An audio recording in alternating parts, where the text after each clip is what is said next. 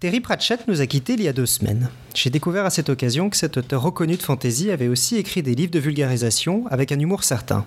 Ainsi, en parlant de la célèbre formule d'Einstein, sans l'écrire, il précise en, note de bas de page. On dit que chaque formule scientifique divise les ventes d'un livre de vulgarisation scientifique par deux. Foutaise. Si c'était vrai, il ne se serait vendu qu'un huitième d'exemplaire de L'esprit, l'ordinateur et les lois de la physique de Roger Penrose, alors qu'on parle en réalité de plusieurs centaines de milliers. Toutefois, au cas où la légende aurait un fond de vérité, nous avons choisi de décrire cette formule ainsi, donc sans l'écrire, pour doubler nos ventes potentielles. Vous la trouverez écrite sous forme symbolique à la page 37 d'une brève histoire du temps de Stephen Hawking. D'ailleurs, si la légende est vraie, il aurait pu en vendre deux fois plus, ce qui donne le vertige. Ce soir, nous recevons Jean-Pierre Luminet pour parler de son livre sur les trous noirs, en particulier, qui s'appelle Le destin de l'univers, écrit sans aucune formule. Nous sommes le 24 mars 2015, c'est l'épisode 211 et vous êtes sur Podcast Science.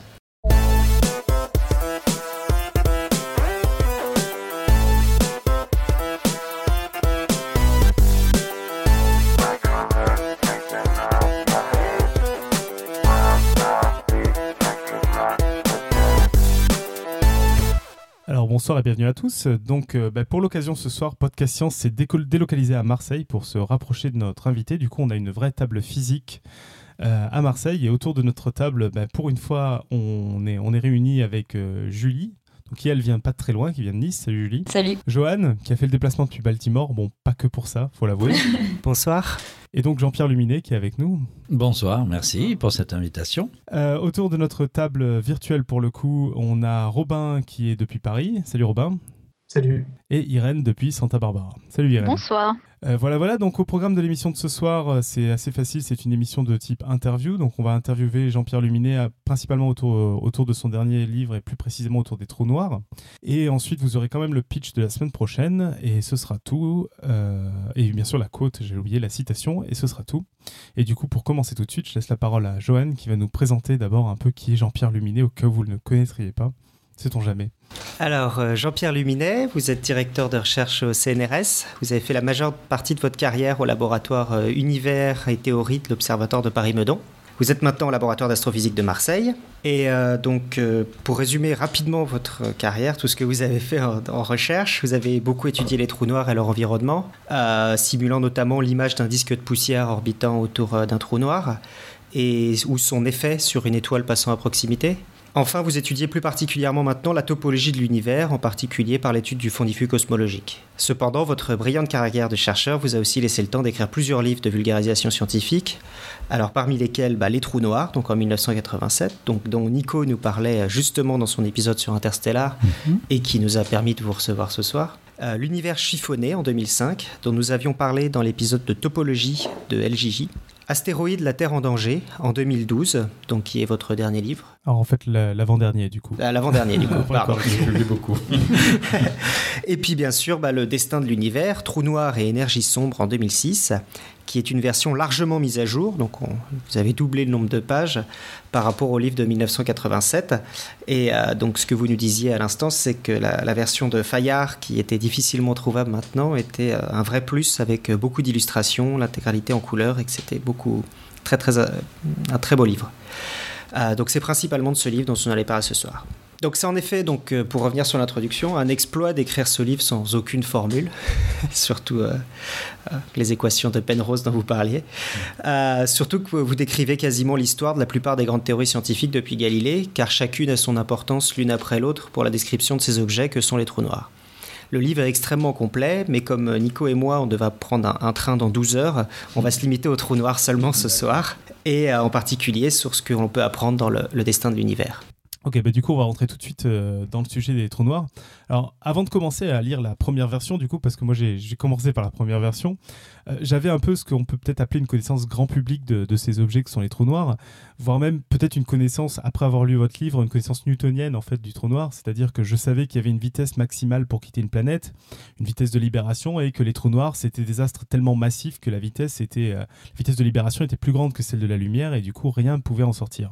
Ils étaient donc noirs, vraiment noirs. J'avais aussi entendu parler de singularité, une sorte de point de masse infinie, souvent représenté par un, trou tendu à l'extrême dans la nappe de l'espace-temps. Et alors, à la lecture de, vos, livres, euh, je vois que c'est pas tout à fait ça, voire pour certains éléments, pas du tout. Du coup, bah, pour commencer euh, tout de suite, comment vous présenteriez, définiriez un, trou noir? Alors, c'est vrai qu'on peut toujours, il est toujours intéressant de se plonger dans l'histoire. D'ailleurs, euh, L'un de mes plaisirs dans l'écriture de ce gros livre, Le, dessin de l'univers, c'est que également développer des aspects, beaucoup d'aspects historiques euh, et également des aspects culturels, littéraires, etc. autour euh, de l'imaginaire que l'on peut avoir sur le trou noir.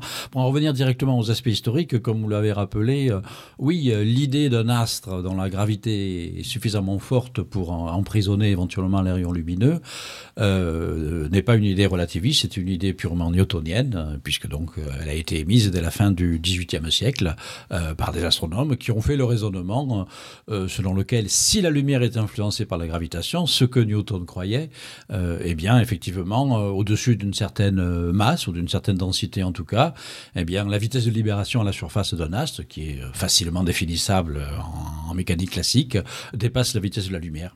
Dans quel cas, donc, les rayons lumineux restent piégés, ou en tout cas, ils ne peuvent pas s'échapper, ou ils retombent un petit peu comme les jets d'eau d'une fontaine. Alors, c'est une vision aujourd'hui qui paraît un petit peu naïve, mais malgré tout, elle permet déjà, elle permettait déjà à l'époque d'imaginer un petit peu le profil typique d'un astre euh, capable de retenir les, euh, rayons lumineux.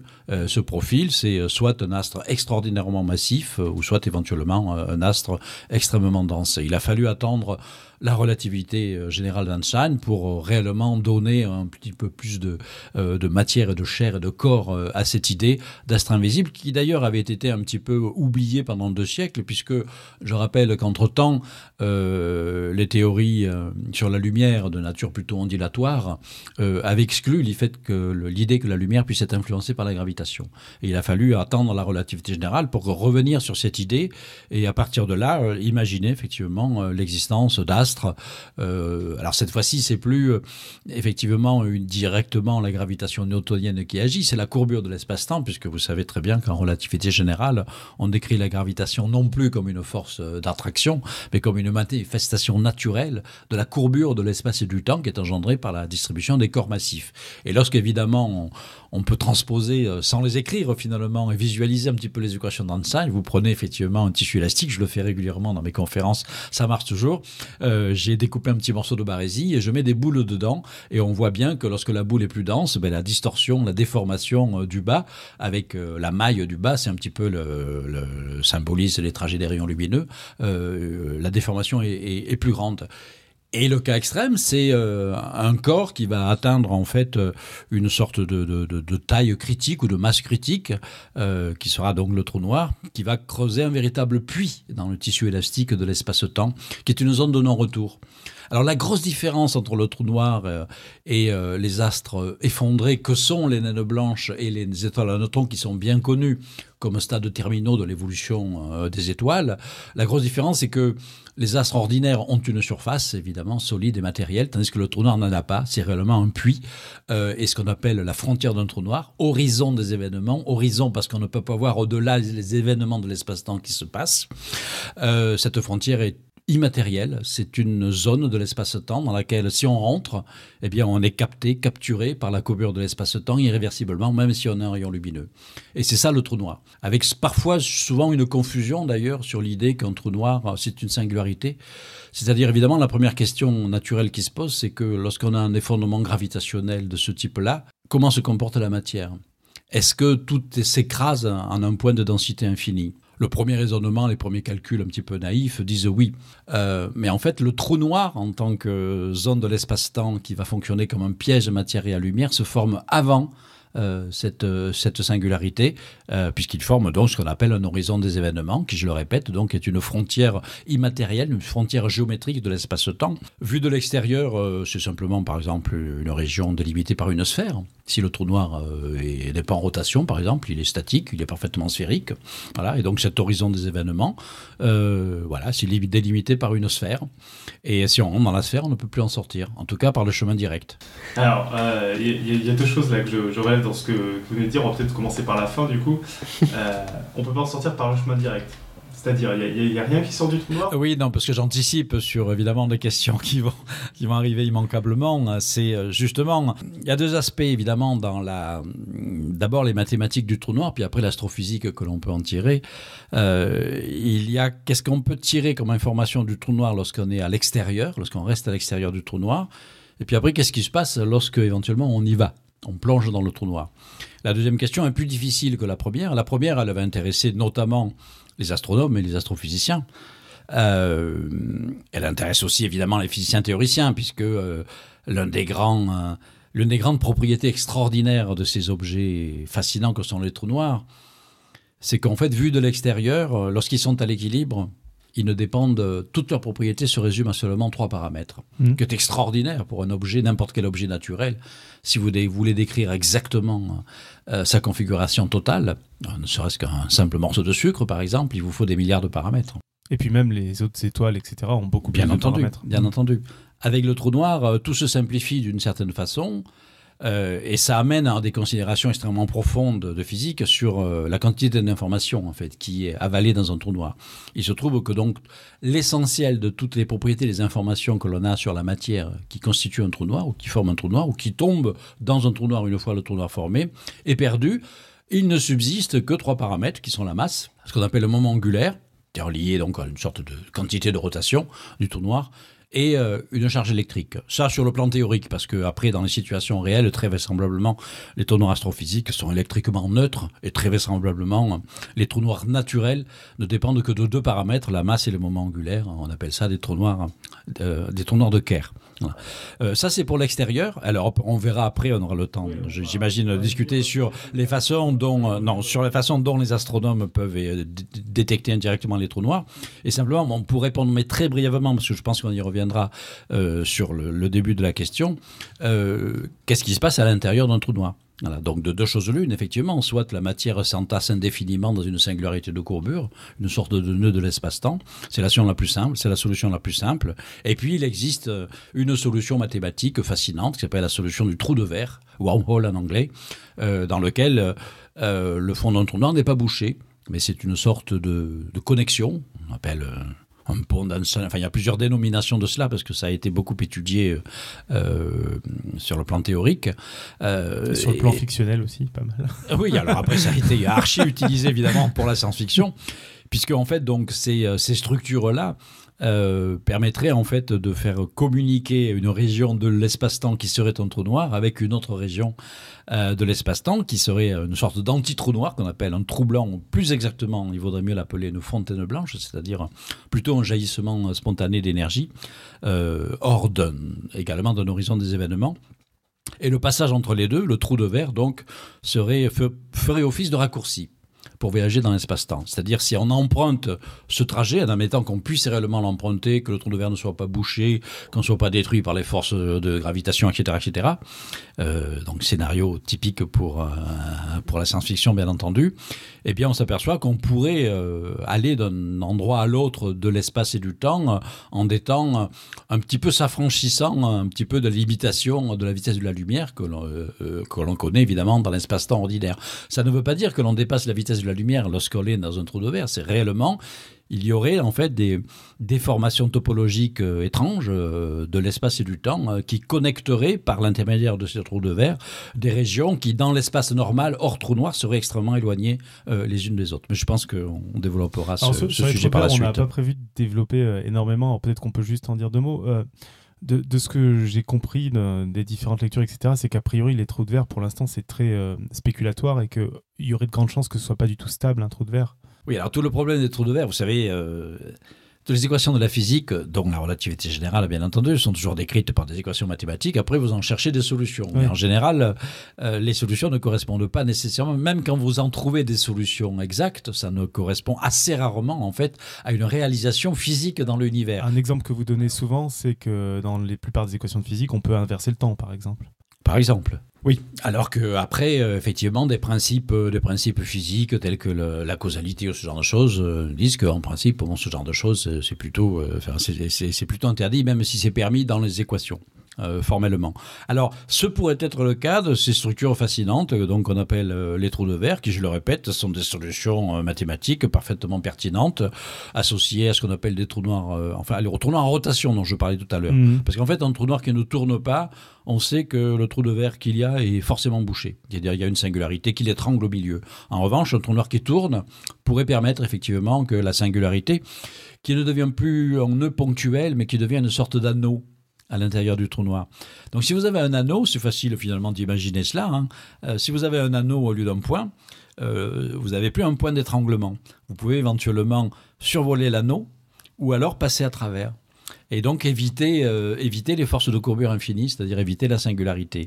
Euh, alors pour aller où? Ben, Il y a certains trajets qui suggèrent, théoriques je répète, hein, euh, qui suggèrent que l'on peut ressortir dans l'espace et le temps, voire même dans d'autres univers, si on fait l'hypothèse de, de multivers ou ce genre de choses, et donc en faisant office de, de raccourci. Alors ça c'est la solution mathématique idéalisée. Maintenant, dans l'univers physique, on pense que si les trous de verre peuvent réellement se former, ils sont très probablement instables. Ce sont des structures gravitationnelles. hein. Le seul fait de pénétrer dedans introduit une perturbation gravitationnelle qui va très vraisemblablement, enfin en tout cas ce que certains de calculs indiquent, euh, qui va très vraisemblablement perturber le trou de verre au point de le fermer et de le boucher. Donc il se pourrait que même dans la situation déjà un peu idéalisée où un trou, de verre existe réellement, il est ouvert, le seul fait d'y pénétrer, mais ne serait-ce qu'une seule particule élémentaire, hein, on y pénètre à une vitesse qui tend vers la vitesse de la lumière. En fonction du E égale mc2, on sait que quand on tend vers la vitesse de la lumière, euh, la masse euh, effective, la masse de mouvement augmente, donc ça fait cause d'une énergie, donc ça engendre la gravitation, ça engendre une perturbation gravitationnelle tellement forte que le trou de verre a spontanément tendance à se boucher avant qu'on puisse, euh, avant qu'on puisse le traverser. Voilà. Donc c'est pas très favorable, c'est pas très positif. Un petit peu dommage pour la science-fiction qui Oui. rêve évidemment d'utiliser ces, ces portes des étoiles, hein, Stargate, comme on l'utilise euh, souvent dans, dans les nouvelles et les films de science-fiction. Mais les gens qui ont travaillé dessus, notamment Kip Thorne euh, et de quelques autres, ont, euh, bon, vous savez, les théoriciens, ils ont toujours des idées hein, pour, euh, voilà, pour échapper un petit peu aux contraintes des lois physiques. Voilà, ils ont imaginé qu'on pourrait éventuellement stabiliser et laisser maintenir ouvert un trou de verre en le tapissant d'énergie négative. Alors ça veut dire quoi Les énergies négatives, en fait, c'est un champ de force. euh, ce sont, des champs de force qui existent sur le papier. Ça existe peut-être même dans l'univers, puisque par exemple euh, l'énergie du vide euh, ou les champs, les champs de quintessence ou autres, qui pourraient fournir une explication à l'accélération de l'expansion de l'univers, qu'on appelle donc l'énergie noire Mhm.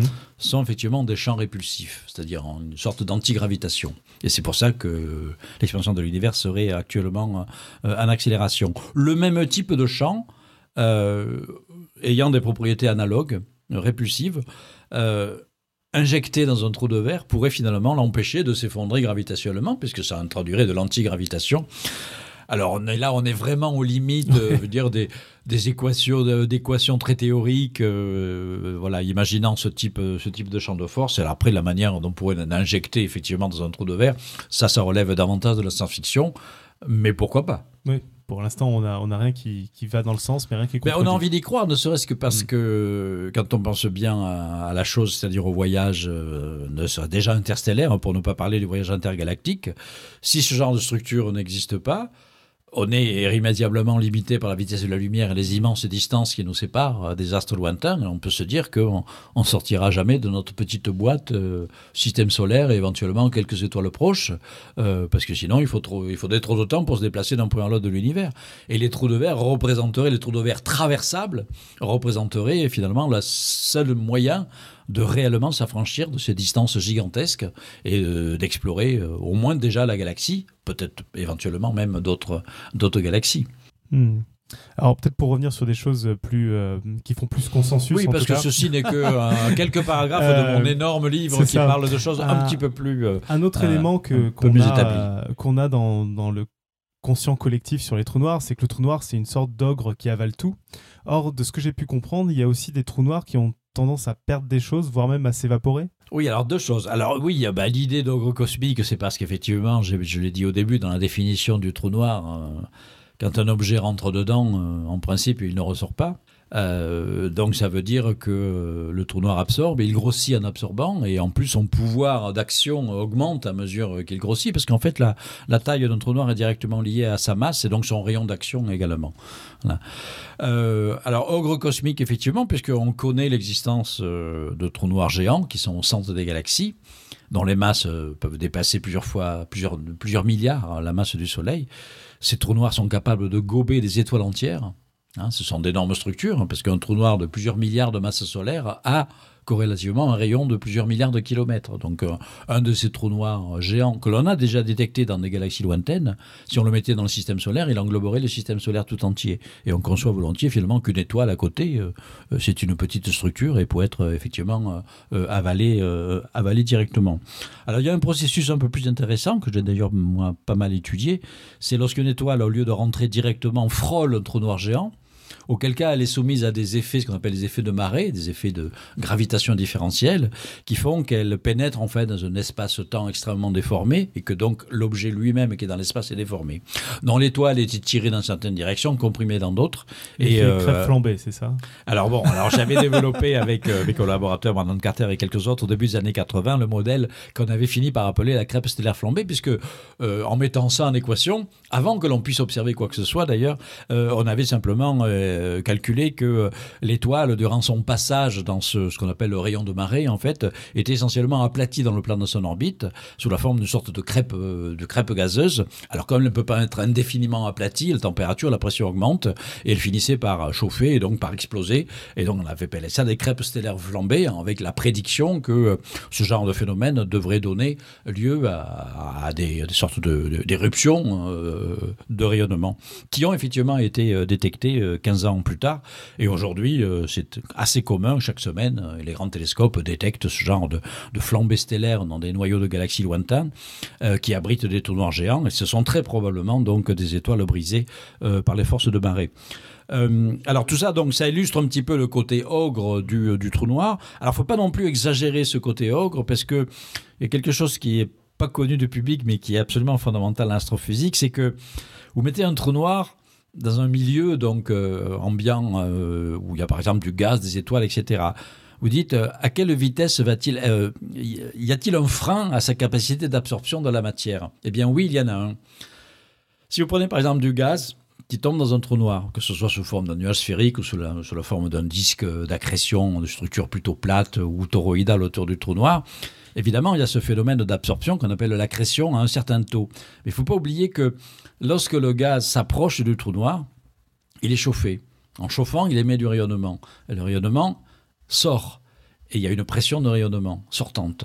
Et cette pression de rayonnement va modérer euh, ce qu'on appelle le taux d'accrétion, c'est-à-dire euh, la, quantité de matière qui peut tomber dans l'entre noir. Et il y a une sorte d'équilibre naturel qui s'établit.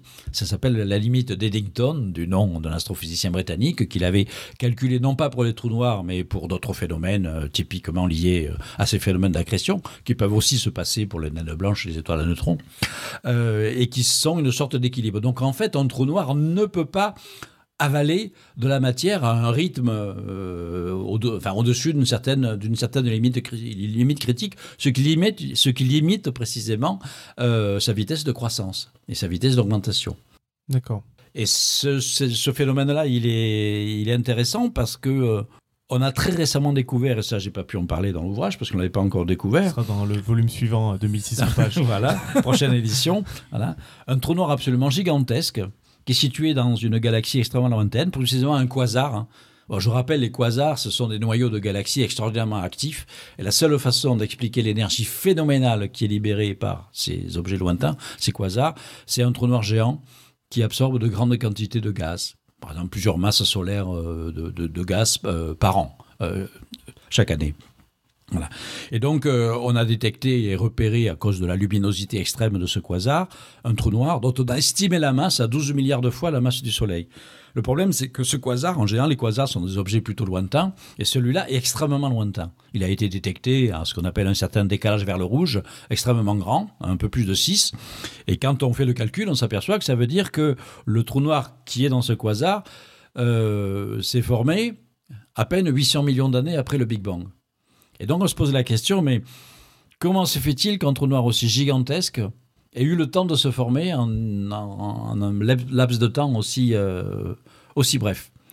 Parce que précisément, normalement, comme je viens de l'expliquer, le taux de croissance d'un trou noir, même si l'aval absorbe beaucoup de matière, même s'il est dans un environnement extrêmement riche, comme c'était le cas probablement dans l'univers très jeune, très primitif, où évidemment il y avait beaucoup plus de matière qu'aujourd'hui, euh, quand on fait le calcul, on a du mal à expliquer comment un trou noir, même si initialement il peut avoir quelques millions de fois la masse du Soleil, comment il peut multiplier sa masse euh, d'un facteur 1000 en si peu de temps. Donc on voit que cette histoire de taux d'accrétion limité ou pas pour les trous noirs pose des questions très intéressantes sur, euh, précisément la formation et l'origine de ces, ces objets. Alors maintenant, sur l'origine de votre question, c'est que vous, mentionnez qu'il y avait la possibilité maintenant carrément que des trous noirs, au lieu de grossir, puissent carrément perdre de l'énergie et de la matière. Alors ça, c'est un sujet euh, absolument fascinant que je traite dans deux ou trois chapitres. Euh, alors là, on sort un petit peu de l'astrophysique traditionnelle parce que ça fait appel en fait euh, à un modèle théorique qui n'a pas été encore confirmé sur le plan, sur, le plan expérimental. C'est l'hypothèse qu'on appelle les mini-trous noirs. Voilà, donc les mini-trous noirs, c'est l'hypothèse euh, été imaginée dans les années 80 par plusieurs chercheurs que peu après le Big Bang, des micro-trous noirs, mini-trous noirs ou micro-trous noirs, c'est-à-dire des, trous noirs de taille microscopique, aient pu se former. Alors non pas du tout par le processus habituel, normal, astrophysique, c'est-à-dire l'effondrement gravitationnel euh, d'une étoile massive, par exemple, ou d'un amas d'étoiles, mais simplement par la pression extérieure énorme. On imagine le très jeune univers comme une sorte de plasma extrêmement dense, extrêmement chaud, avec des fluctuations, et on peut calculer que euh, dans certaines conditions, euh, la pression extérieure puisse carrément faire effondrer euh, les fluctuations. Alors, c'est pas ces, fluctuations, les grumeaux en quelque sorte, ne s'effondrent pas sous leur propre gravité, qui n'est pas suffisante, mais sous la pression extérieure. Hein. Mhm. voilà. Et, donc, ça formerait ce qu'on appelle donc des, des trous noirs primordiaux. Alors après, quand on fait des calculs, on s'aperçoit qu'on peut avoir des trous noirs primordiaux extrêmement petits, à la fois en taille et en masse, et puis des trous noirs primordiaux qui pourraient aller jusqu'à quelques millions de fois la masse du Soleil. Alors les trous noirs primordiaux relativement massifs pourraient justement être un début d'explication pour ces trous noirs géants que l'on observe euh, être apparus si tôt dans l'histoire de l'univers. Maintenant, en ce qui concerne les trous noirs euh, primordiaux euh, mini, trous noirs, microscopique, eh bien, il pose des questions absolument fascinantes. Alors, un trou noir microscopique, typiquement, c'est un trou noir qui, au lieu d'avoir euh, des masses d'étoiles, ou de, millions de fois de masses d'étoiles, a la masse à peu près d'un astéroïde ou d'une montagne. On a 10 puissance 15 grammes, disons, hein, que ça. Ça veut dire que la taille correspondante, c'est à peu près la taille d'un proton. Donc, du coup, on a des objets qui sont également quantiques. Ils ne peuvent plus être décrits uniquement par les lois de la relativité générale. Alors, euh, bon, comme c'est bien connu, euh, alors comme c'est bien connu, comme je le raconte dans le livre, euh, Stephen Hawking, le célèbre Hawking, dans les années 80, a commencé par faire un calcul du comportement d'un mini trou noir primordial, microscopique, et il a, eu la surprise, initialement, de s'apercevoir que ce trou noir se comportait différemment des trous noirs astrophysiques normaux, et notamment qu'il pouvait perdre de l'énergie et, s'évaporer, l'évaporation quantique des trous noirs. Voilà. Alors c'est dû uniquement à, l'introduction de phénomènes euh, typiques de la mécanique quantique pour décrire l'espace-temps extérieur au trou noir euh, et l'influence d'un champ gravitationnel très puissant euh, sur, sur l'espace-temps quantique produirait donc ce phénomène d'évaporation d'un trou noir. Donc ça veut dire que par exemple un trou noir primordial de 10 puissance 15 grammes qui se serait formé quasiment au moment de Big Bang aurait un temps de vie limité qui est justement de l'ordre de l'âge de l'univers actuellement euh, connu, c'est-à-dire à peu près 14, 14 milliards d'années. Donc ces trous noirs-là seraient en train de s'évaporer aujourd'hui. Donc on avait une belle théorie qui faisait une prédiction observationnelle. Mmh. L'évaporation d'un trou noir euh, dans les stades finales, c'est un énorme déversement d'énergie, bouffée de rayons gamma, ce genre de choses, etc.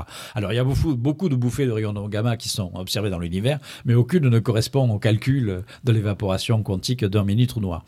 Donc en fait, l'absence d'observation de, pose une contrainte très forte sur la densité de micro-trous noirs, en admettant qu'ils se soient bel et bien formés au Big Bang, parce que pour l'instant, rien ne le garantit. La théorie, elle, elle est bien, elle est séduisante, mais rien ne le garantie.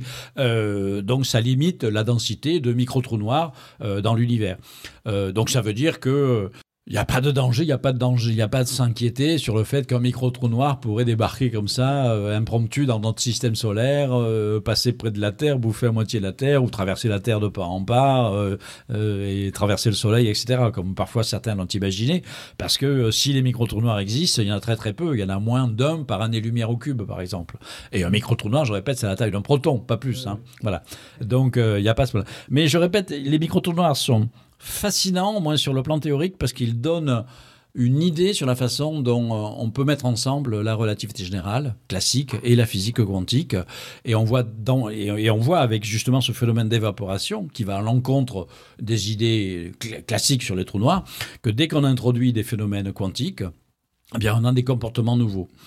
Alors, euh, ben, ça a suscité en fait une quantité de travaux euh, extrêmement, extrêmement importants, extrêmement pertinents euh, sur l'évaporation donc d'un trou noir. Est-ce que par exemple, quand un trou noir s'évapore, est-ce qu'il restitue toute l'information qu'il a absorbée?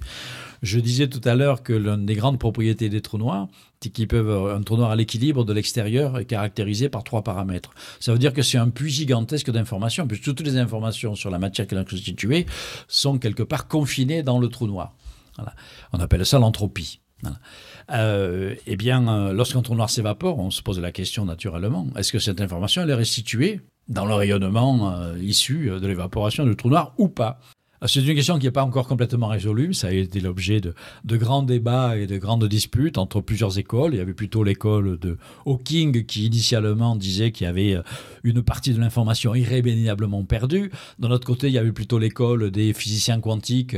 En physique quantique, normalement, l'information ne peut pas être perdue. Qui disait que forcément, on devait récupérer euh, toute l'information. Voilà. Et euh, ben, pour résoudre le débat, il faut développer des théories de gravitation quantique. Et on sait que il y a des approches euh, encore en construction. Ça peut être la théorie des cordes, la gravité quantique à boucle. Je consacre un petit chapitre dans le. Euh, c'est un peu le chapitre extrême. même hein, assez critique. Sur, oui, oui. oui. Euh, pour essayer de résoudre, de résoudre, de résoudre cette question. Voilà, la tendance semble pencher actuellement en faveur, effectivement, d'une information qui serait éventuellement entièrement récupérée lors de l'évaporation d'un trou noir. Mais les choses ne sont pas complètement encore jouées. Juste deux mots par rapport à cette évaporation, histoire que, pour savoir si peut-être vous allez me contredire. Euh, le phénomène d'évaporation, autant les micro-trous noirs sont pas preuves, par contre le phénomène d'évaporation peut exister aussi dans les gros trous noirs, mais extrêmement négligeable, c'est ça? Oui, à partir du moment où c'est un phénomène essentiellement du euh, quantique, dès qu'on passe au niveau macroscopique, euh, ce phénomène a tendance à s'effacer, sauf, sauf si on dispose d'un temps suffisant. D'accord. Évidemment. Alors évidemment, pour les trous noirs astrophysiques, ne parlons pas des trous noirs géants. Euh, euh, actuellement, ces phénomènes sont totalement, totalement inexistants, enfin, ces phénomènes d'évaporation quantique, mais on peut imaginer, on a spéculé, et des gens l'ont fait, et des gens brillants, comme, euh, comme Penrose notamment, que si on est par exemple dans un univers ouvert avec un temps futur quasiment infini, eh bien à la longue, les processus quantiques, quelle que soit leur, probabilité extraordinairement faible, euh, finiront par se produire, y compris l'évaporation euh, de trous noirs géants. Hmm. Mais euh, dans des temps beaucoup plus non, pas infinis, mais extraordinairement, extraordinairement démesurés par rapport à nos, à nos échelles. Ok, je crois qu'on va parler un peu observation et comment on prouve qu'on a des trous oui. noirs. Euh, bah alors, il semble exister euh, beaucoup de sortes de trous noirs différents. Et à partir d'un moment, dans le livre, euh, on parle plus de candidats aux trous noirs, mais de trous noirs. Oui. Donc, est-ce que c'est seulement théorique ou s'ils existent, où est-ce qu'on les trouve? Et qu'est-ce qui reste à confirmer par l'observation ben, disons qu'on a aujourd'hui, alors évidemment ce sont uniquement des, arguments indirects, parce que évidemment par construction on ne peut pas détecter directement trou noir, mais ce qu'on observe donc c'est les effets particuliers au trou noir que les trous noirs vont exercer sur leur environnement, par exemple donc sur un disque d'accrétion ou sur des amas d'étoiles dans lesquels ils peuvent se trouver, hein, et, donc, et, ainsi de suite. Euh, donc, euh, le statut observationnel des trous noirs, euh, ben, il a beaucoup évolué hein, au cours de ces 30 ou 40 dernières années. Moi, je me souviens quand j'ai commencé en fait mes premiers travaux sur les trous noirs, c'était à la toute fin des années 70. Les astronomes qui m'entouraient, moi, je venais de la physique théorique et des maths, hein, donc qui c'était vraiment les propriétés mathématiques, physiques des, des, trous noirs. Et mais débarquant à l'observatoire de, de, Paris-Meudon, je voyais bien que les astronomes, ben, ils attendaient quelque chose d'un peu plus consistant sur l'existence des, des, trous noirs. La première chose que j'ai commencé à faire, c'est d'abord de m'amuser à, calculer à quoi pourrait ressembler un trou noir si on pouvait voyager dans l'espace sans approcher suffisamment près, un trou noir entouré justement de structures lumineuses, un disque d'accrétion, ce genre de choses. Puis après, la deuxième phase, c'était d'étudier des situations plus astronomiques, c'est-à-dire justement de loin à quoi ça pourrait, euh, euh, de loin à quoi ça pourrait ressembler. Donc il faut savoir que par exemple donc un disque, un disque de gaz autour d'un trou noir stellaire par exemple euh, est chauffé dans ses parties internes à plusieurs millions, dizaines de millions de degrés et donc doit émettre des bouffées de rayonnement X. Donc tout ça, ça se met en équation. On a des, des, modèles de disques d'accrétion, on calcule le spectre du rayonnement qui est émis, on fait des prédictions, et c'est ce qui a été observé euh, à partir de la fin des années 70. On a commencé à embarquer des télescopes à rayons X dans l'espace et on a commencé à, s'apercevoir qu'il y avait des systèmes étranges qui étaient des systèmes, euh, on appelle ça des sources X binaires, c'est-à-dire euh, des couples d'étoiles dans lesquels on ne voit qu'une composante euh, dans, le, domaine électromagnétique euh, ordinaire. Euh, et il y a des bouffées de rayonnement X extraordinaires qui, sont, émises, et donc vraisemblablement dues à l'accrétion de gaz sur un compagnon compact. Alors après, il faut savoir faire la différence entre ce qu'on appelle une étoile à neutrons, qui peut être capable également de faire produire le même, type de phénomène, et les trous noirs. Donc tout un ensemble de méthodes et de mesures permettent d'essayer éventuellement de faire la différence entre une étoile à neutrons un trou noir, c'est essentiellement une question de masse critique. Hein. On sait que les étoiles à neutrons ne peuvent pas dépasser une certaine masse critique de l'ordre de deux à trois fois la masse du Soleil. Et quand on fait des mesures, quand on arrive à peser indirectement euh, les composantes invisibles des sources X binaires, et quand cette masse dépasse deux à trois fois la masse du Soleil, eh bien on appelle ça un candidat trou noir. Alors, à la fin des années 70, euh, on appelait ça des candidats trous noirs. Et aujourd'hui, on a des candidats tellement bons qu'on peut dire qu'ils ont passé leur examen et que ce sont réellement des, euh, des trous noirs. Sinon, euh, il faudrait un petit peu euh, faire refaire à la physique, l'astrophysique à zéro pour interpréter, pour interpréter ces objets. En tout cas, on n'a pas de meilleure explication aujourd'hui pour Parce qu'il n'y a absolument pas d'explication.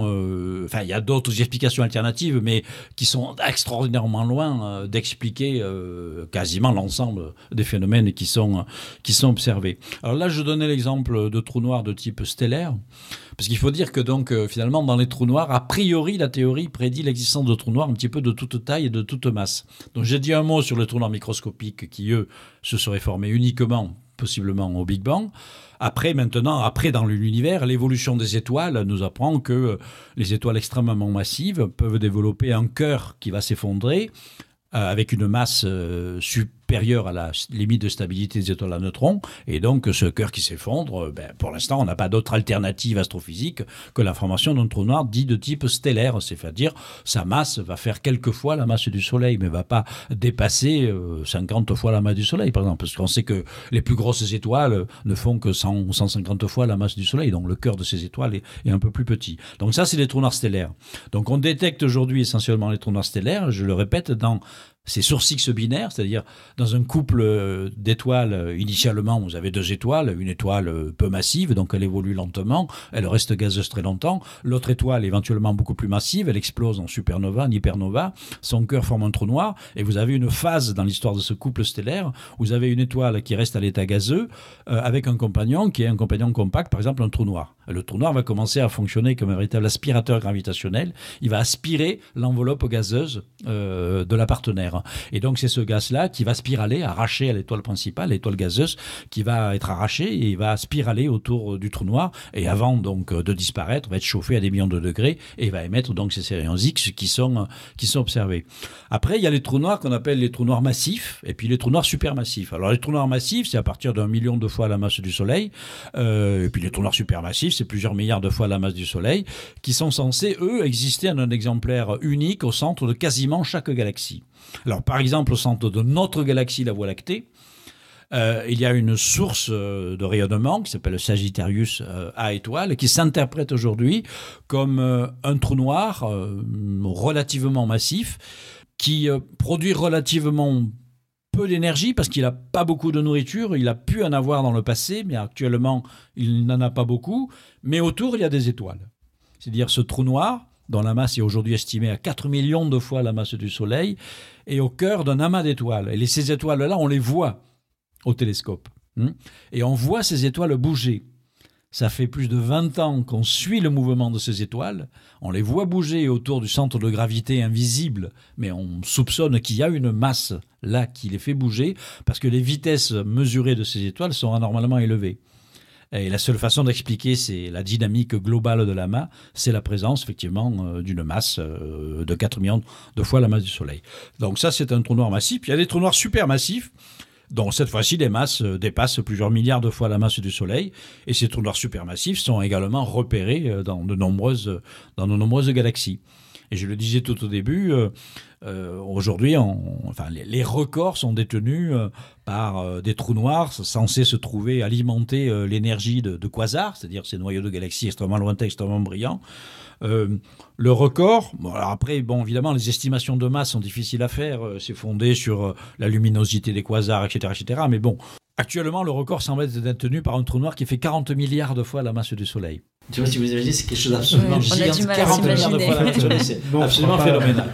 voilà. Alors, justement, se pose le problème, comment on arrive à fabriquer des trous noirs, euh, de trous noirs aussi gros? Ça veut dire qu'ils ont été dans des, dans des environnements extraordinairement denses, ou alors qu'ils sont le résultat de la fusion de plusieurs trous noirs géants, parce qu'il ne faut pas oublier que les galaxies, et les grosses galaxies, se trouvent dans des amas de galaxies. Et les galaxies de leurs amas sont généralement assez serrées, elles se tamponnent, elles entrent en collision.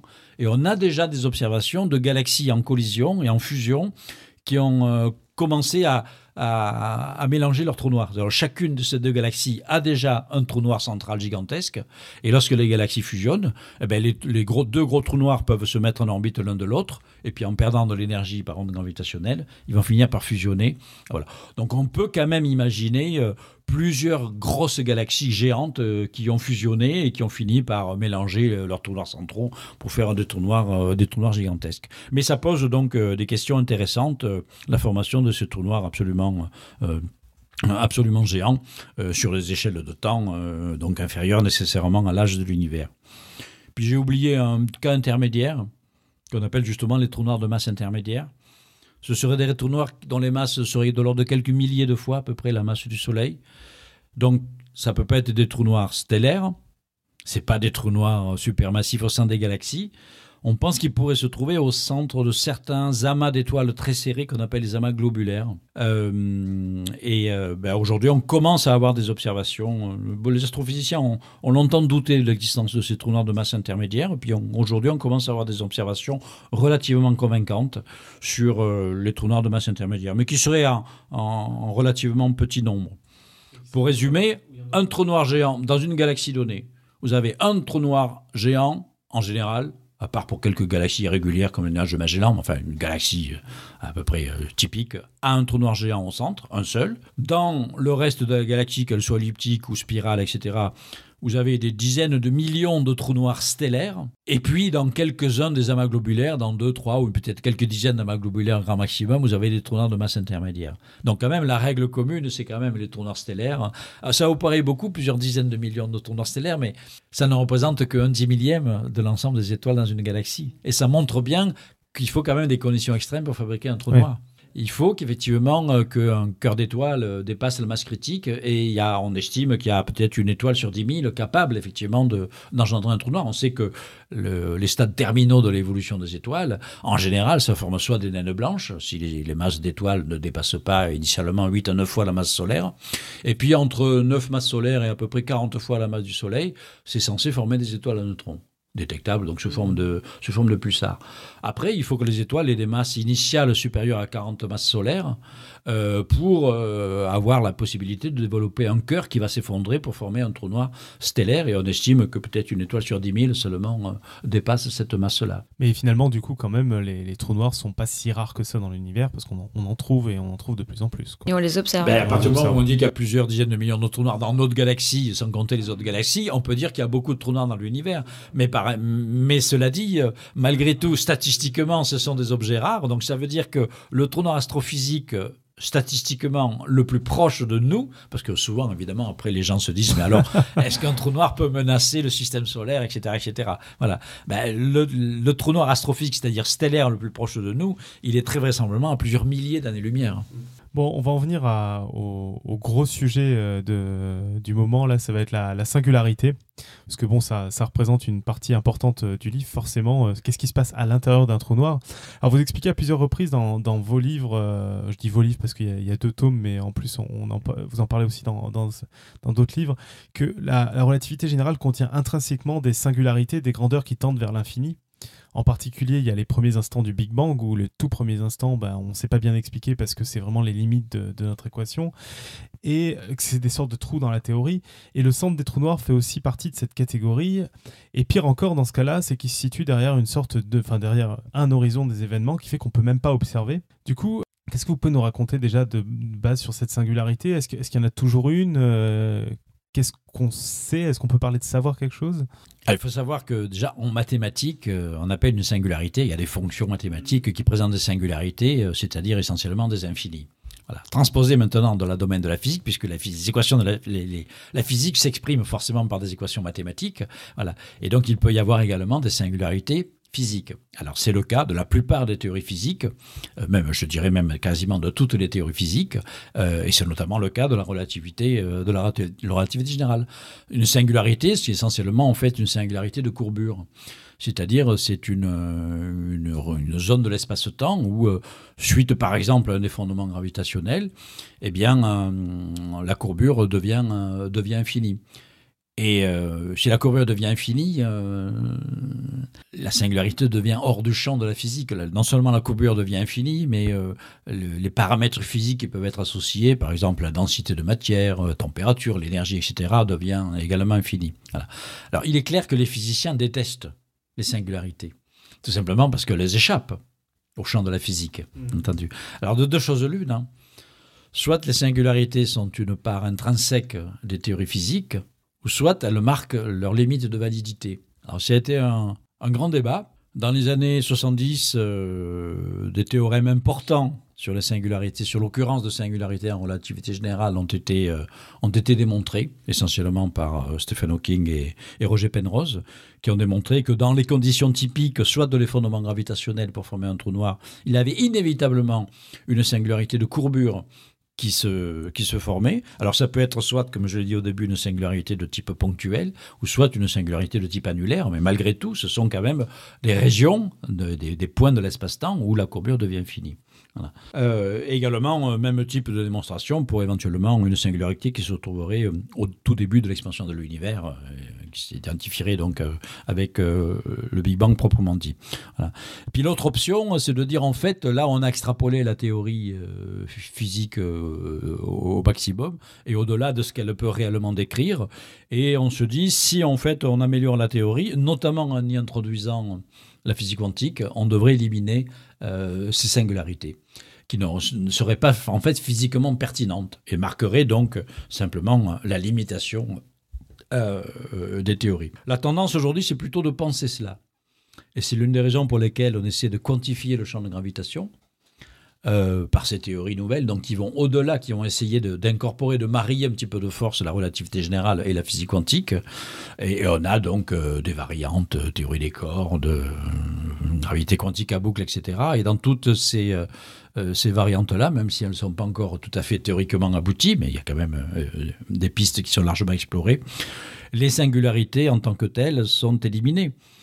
Euh, ça veut dire quoi? On la remplace par quoi?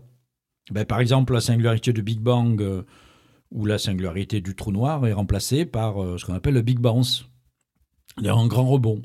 Donc par exemple, vous prenez un effondrement gravitationnel, euh, eh bien, à partir d'une certaine échelle quantique, qu'on appelle l'échelle de Planck, ou à peu près l'échelle de Planck, euh, les lois de la physique quantique entrent en jeu, modifient les propriétés de la gravitation, peuvent éventuellement rendre la gravitation répulsive, et donc, euh, effectivement, l'espace-temps ne peut pas s'effondrer indéfiniment pour faire une singularité, il rebondit. et donc, il n'y a pas de singularité. Donc, le trou noir aurait une surface. Alors, du coup, si on imagine la formation d'un trou noir, la matière et l'énergie euh, s'effondrent, et puis euh, au lieu d'atteindre un, nœud de courbure au centre du trou noir, ça rebondit. Mais est-ce que la matière et l'énergie qui rebondit, euh, elle ne peut pas ressortir de l'horizon des événements? Donc tout ça reste caché. C'est ça tout le problème après. Après, c'est que ces événements-là ne peuvent être décrits que par des théories et euh, difficilement expérimentables parce que ça, ça reste caché ces choses-là. Aussi bien les singularités nues, enfin les, pardon, les singularités à l'état pur ou euh, ces petites modifications, ces suppressions de singularité avec rebond, ça reste caché derrière des horizons, les, surfaces de trous noirs, qui sont des, des horizons des événements. Voilà un petit peu le statut des, singularités aujourd'hui. On a plutôt tendance, la physique a plutôt tendance à vouloir les, euh, les éliminer. Je dirais même, je raconte ça dans un autre livre consacré à l'infini, euh, et donc les singularités sont l'une des manifestations de l'infini, euh, enfin parmi d'autres, que finalement c'est un petit peu la tentative d'éliminer les singularités quand on regarde l'histoire des sciences. Il n'y a pas que les singularités en relativité générale, quasiment chaque théorie physique à un moment a une singularité. Et il y a eu un effort théorique considérable pour éliminer la singularité en améliorant la théorie. Et à chaque fois qu'on améliore la théorie, il y a des singularités imprévues qui réapparaissent, un petit peu comme le, phénix qui renaît, la singularité, c'est le sort de phénix qui renaît constamment de ses cendres euh, sous une autre forme. Et c'est finalement une, euh, un des moteurs d'améliorer constamment les théories pour éliminer les singularités. Peut-être qu'on n'y arrive jamais parce qu'à chaque fois qu'on trouve de nouvelles théories, il y a d'autres singularités auxquelles on n'avait pas pensé. Donc c'est un statut assez mystérieux, assez fascinant, euh, le statut des singularités. On a quand même plutôt tendance aujourd'hui à penser que une vraie bonne théorie de la physique ne devrait pas avoir de singularité, mais c'est peut-être le vieux le vœu pieux du physicien euh, qui déteste qu'il puisse y avoir des régions de l'espace-temps totalement inaccessibles à son entendement et à sa description, ce qui serait le cas des, vraies singularités. Ou le mathématicien Jaoulou euh, qui préfère garder l'infini pour euh, dans son jardin à lui. Euh, vous avez parlé donc beaucoup de prédictions théoriques comme les donc les singularités sur les trottoirs et donc ces, prévisions ne sont pas observables. donc j'imagine qu'il doit y avoir des choses sur les trottoirs qui ne seront pas observables, qui ne seront pas vérifiables. Est-ce qu'on fait vraiment encore de la science quand on parle de choses comme ça qui ne sont pas vérifiables? Ben là, on peut se questionner sur le statut épistémologique euh, de certaines théories qui sont effectivement poussées euh, tellement loin que euh, il n'y a pas moyen de les, vérifier ou de les réfuter, par exemple selon les, les, critères habituels, les critères d'hypopérien, etc. Mais il faut quand même pas oublier. Bon, d'abord, c'est un petit peu le, c'est le boulot du physicien théoricien que d'extrapoler. Premièrement. Hein. Bon abstraction quelques minutes des trous noirs, regardons l'histoire des sciences. Regardons juste euh, ce qu'on appelle la révolution euh, copernicienne. Le fait que la Terre tourne sur elle-même et tourne autour du Soleil, le, double mouvement de la Terre. A priori, comme ça, quand on regarde un petit peu l'histoire des sciences, on croit que c'est quasiment acquis. Bon, on sait que Copernic euh, a eu quelques difficultés, mais on se dit, bon, ça va, ok, avec Kepler, Galilée et, et Newton, c'est complètement acquis. Mais pas du tout expérimentalement, le double mouvement de la Terre euh, a, été, euh, a été montré euh, après la mort de Newton. Hein. Le fait d'abord que la Terre tourne autour du Soleil, c'est un phénomène qui a été enfin montré expérimentalement en 1727. Euh, l'année de la mort de Newton, donc euh, carrément euh, plus d'un siècle après Galilée et Kepler. Quant à la rotation de la Terre, hein, c'est le fameux, la fameuse expérience du pendule de Foucault au milieu du 19e siècle, qui a enfin montré indubitablement, par une preuve expérimentale, que la Terre tournait sur elle-même. Donc on voit bien que si on s'en tenait aux purs critères, euh, une théorie n'est valable que si elle est réfutable et falsifiable. Ben, euh, je veux dire, euh, la Copernic, Kepler, Galilée, voilà, n'aurait pas jamais dû être pris au sérieux. Ce qui est d'ailleurs l'une des raisons du, procès de Galilée. Ça veut dire que les contradicteurs de Galilée n'étaient pas forcément des hommes de religion totalement obtus euh, qui refusaient de voir la vérité, euh, ils avaient une certaine pertinence en disant mais vous ne nous apportez pas la preuve expérimentale. Alors comme ça heurtait après les croyances religieuses de l'époque, du coup effectivement euh, un procès de l'Inquisition. Mais c'est vrai qu'il n'avait pas les preuves expérimentales. Donc aujourd'hui, euh, c'est un petit peu pareil. Il y a un grand nombre de prédictions de la physique euh, théorique.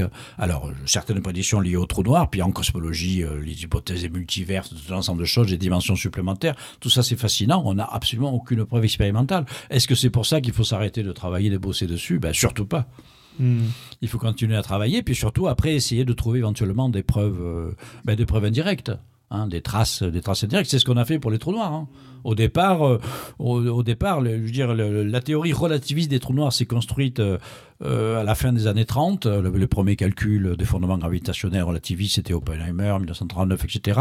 Après, vraiment, la théorie mathématique, euh, physico-mathématique des trous noirs s'est développée dans les années 60. Donc, c'est euh, Hawking, Penrose, Carter, John Wheeler, surtout, enfin, et, et, quelques autres. Mais à cette époque-là, il n'y avait strictement aucun statut expérimental des trous noirs. Comme je l'ai dit tout à l'heure, le statut expérimental des trous noirs a commencé à se, à se profiler seulement à la fin des années 70, à partir du moment où on a commencé à être capable d'embarquer des télescopes euh, à rayons X dans l'espace et a commencé à s'apercevoir qu'il y avait des phénomènes bizarres euh, dans l'univers dont l'interprétation euh, faisait très vraisemblablement appel à des trous noirs. Sinon, on se trouvait devant un grand vide, c'est-à-dire une absence d'autres explications plausibles. Alors, comme c'est important d'extrapoler, j'avais une petite question sur la, toute fin du livre où euh, vous parlez d'un univers trop ah, noir. L'univers trop noir. Et encore, je ne vous parle pas de l'univers trop vert. euh, donc, c'est une idée selon laquelle euh, tout l'univers serait en fait contenu dans un trou noir géant. Alors, bon, c'est une idée extrêmement intéressante. Ce qui m'a le plus étonné, en fait, dans cette idée-là, c'est que vous décrivez qu'elle n'est pas si farfelue et que même il y a. oui, c'est plus qu'une idée. Hein. Enfin, ça, ça, ça, repose sur un, enfin, sur un petit calcul. Tout simplement, on s'aperçoit. Bon, vous savez, en fait, les conditions pour que une masse donnée se comporte comme un trou noir, il faut que cette masse soit confinée à l'intérieur d'un certain volume critique. Hein. Eh bien, on s'aperçoit que la masse estimée aujourd'hui de notre univers, quelques, disons, l'équivalent de quelques centaines de milliards de galaxies, hein. avec chaque galaxie, euh, il y a à peu près 10 puissance 10, 10 puissance 11 étoiles. Donc ça fait une masse de l'ordre de 10 puissance 23 fois la masse du Soleil, enfin quelque chose comme ça eh bien cette masse, elle est confinée dans un volume dit de l'univers observable, parce qu'on peut mesurer la taille, un peu, hein, par mm. en mesurant les paramètres cosmologiques, la taille, euh, de, pas de l'univers complet, mais au moins de l'univers observable, euh, eh bien elle est de l'ordre du, euh, du, rayon critique correspondant à la masse. Alors, on peut se poser la question, et les chercheurs dès les années 60 se sont posé la question, est-ce que notre univers ne pourrait pas être un trou noir? Alors le problème pour ça, évidemment, il faudrait que ce soit un univers d'abord qui soit fermé, fini. Euh, donc par exemple une hypersphère, et non pas un espace euclidien euh, infini. Donc si l'univers est hypersphérique, eh bien on peut avoir un rayon de l'hypersphère de l'onde du rayon de Schwarzschild de la masse qu'il contient. Alors après, évidemment, ça pose des quantités de questions. Si c'est un trou noir, est-ce qu'il y a une sorte de méta-univers dans lequel ce trou noir, euh, ce trou noir est contenu?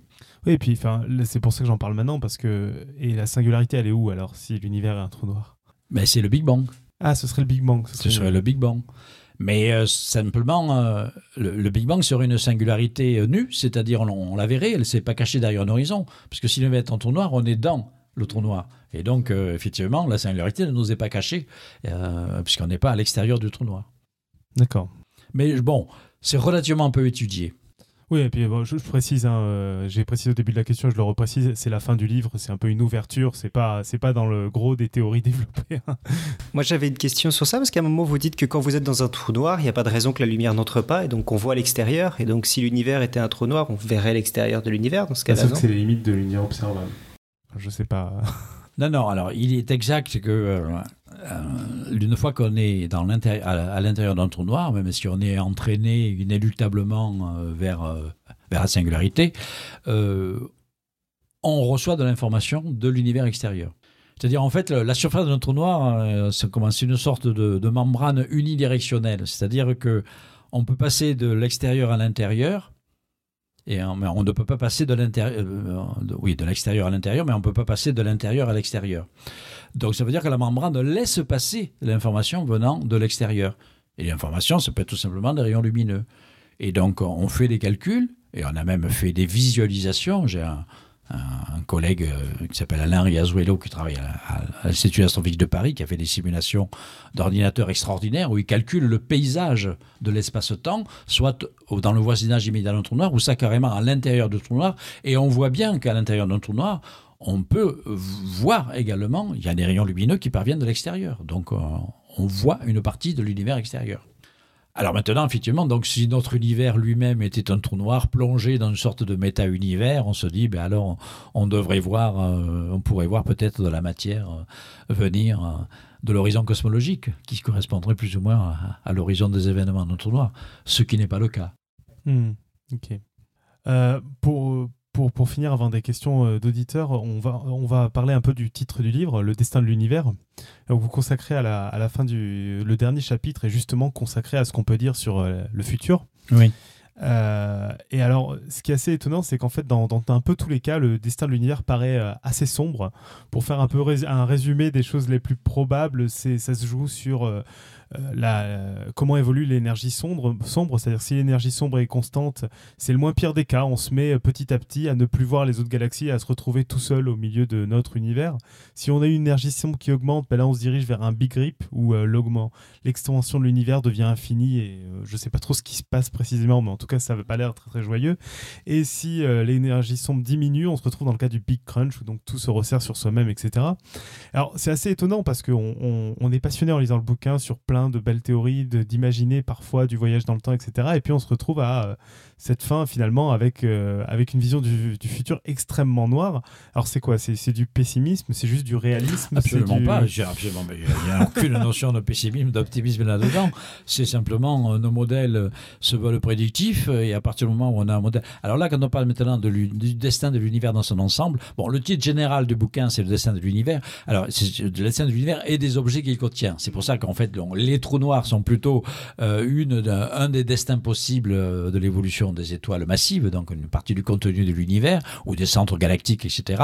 Après, il y a l'univers lui-même en tant que tel, et là, on rentre dans le domaine dit de la cosmologie. Et donc, on sait que l'univers est en expansion actuellement, cela s'observe, et donc la grande question, c'est de savoir, euh, dans le futur, est-ce que cette expansion va se poursuivre à jamais, ou est-ce qu'un jour, ça peut s'inverser et euh, aboutir à donner une contraction de générale de l'univers et aboutir, comme vous l'avez mentionné, à, un big crunch. Donc, dans le cas d'un big crunch, ben, la fin de l'univers euh, n'est pas si noire que ça, elle est au contraire éblouissante. C'est une sorte de, retrouvaille du Big Bang initial, c'est-à-dire des conditions initiales de l'univers, euh, etc.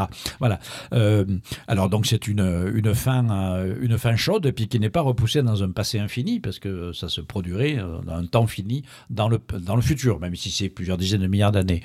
En revanche, dans le cas d'un univers dit ouvert, c'est-à-dire c'est une expansion perpétuelle. Voilà. Alors cette expansion perpétuelle, ça veut dire que l'univers se dilate perpétuellement, donc se dilue, et la densité d'énergie moyenne dans l'univers diminue. Ça veut dire que la température moyenne de l'univers, de cet univers ouvert, tend vers le zéro absolu. Alors il faut savoir que déjà aujourd'hui, la température moyenne de l'univers est mesurée, euh, elle est de l'ordre de 2,7 degrés Kelvin dans l'échelle absolue de température, ça veut dire au moins 270 degrés euh, Celsius. Donc l'univers moyen déjà est aujourd'hui euh, relativement froid. Mais il peut être beaucoup plus froid que ça, parce que de tendre vers le zéro absolu, il faudrait un, un temps infini.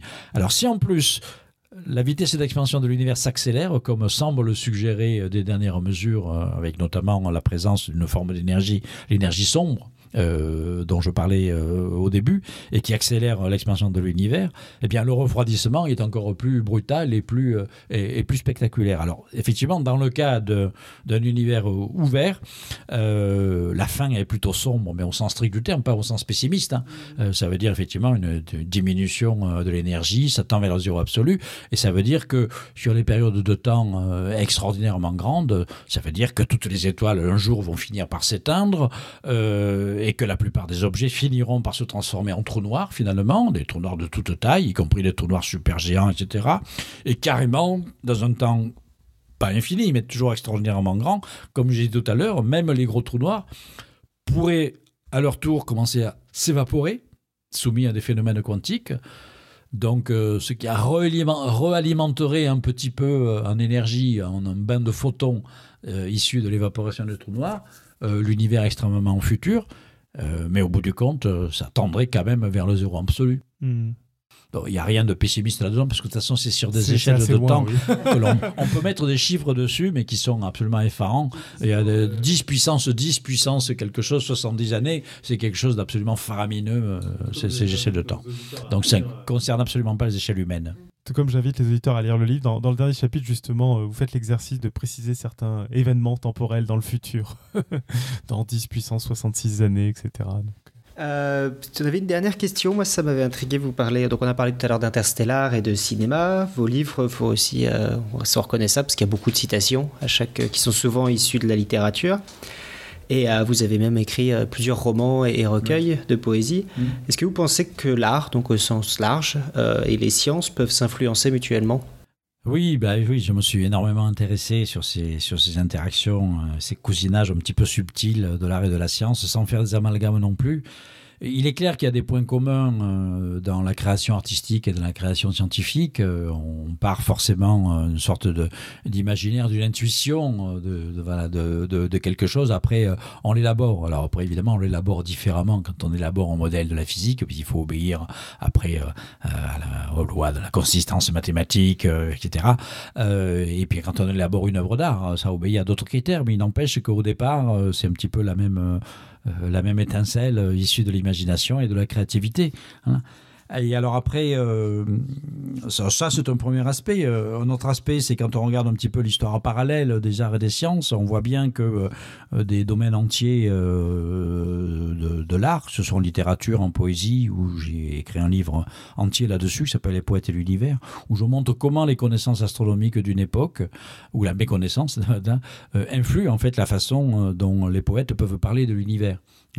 Il y a des influences très nettes. Hein. Au moment, par exemple, de la révolution copernicienne euh, et galiléenne, il y a un changement euh, de, climat dans, dans, dans, la littérature de l'époque, en tout cas chez les, écrivains et les poètes qui s'intéressent à, cet aspect-là des choses et qui décrivent l'univers. C'est un, choc, un choc culturel tel que ça ne peut pas ne pas se retrouver. Et c'est pareil quand vous regardez la peinture également. Et donc il est normal que les formats d'expression artistique soit, euh, soit influencée par la révolution scientifique. Quand on regarde le XXe siècle, il est clair que certains mouvements euh, artistiques du XXe siècle, le futurisme, le cubisme, etc., etc., ont été en partie influencés par les révolutions relativistes et, euh, et quantiques. La question peut-être plus intéressante mais plus difficile, c'est à l'inverse. Est-ce que effectivement certains développements artistiques peuvent influer sur le développement de, de, de, modèles scientifiques? Enfin, pas vraiment. Disons que c'est plutôt un climat général. Bon, je peux en parler parce que moi-même, j'ai aussi eu beaucoup d'activités euh, artistique. J'ai pratiqué la musique, euh, la peinture, etc., etc., euh, outre la littérature et la poésie. Et on peut se demander, chez un individu qui pratique en même temps finalement la science euh, et, l'art, est-ce que c'est perméable? Est-ce qu'il y a des influences? Les influences, elles sont plutôt un peu à sens unique. Hein. C'est plutôt les influences de la science vers l'art. En revanche, je pense que pratiquer l'art, ou simplement être amateur d'art, sans, avoir besoin de la pratiquer, vous savez qu'il y a beaucoup de chercheurs qui sont une, bonne culture artistique, qui sont soit des mélomanes, amateurs de peinture, ils vont dans les musées, etc. Ça veut dire que ça baigne dans une sorte de climat esthétique on aime l'esthétique. Et Dieu sait si l'esthétique, elle joue un rôle fondamental dans l'élaboration des théories scientifiques.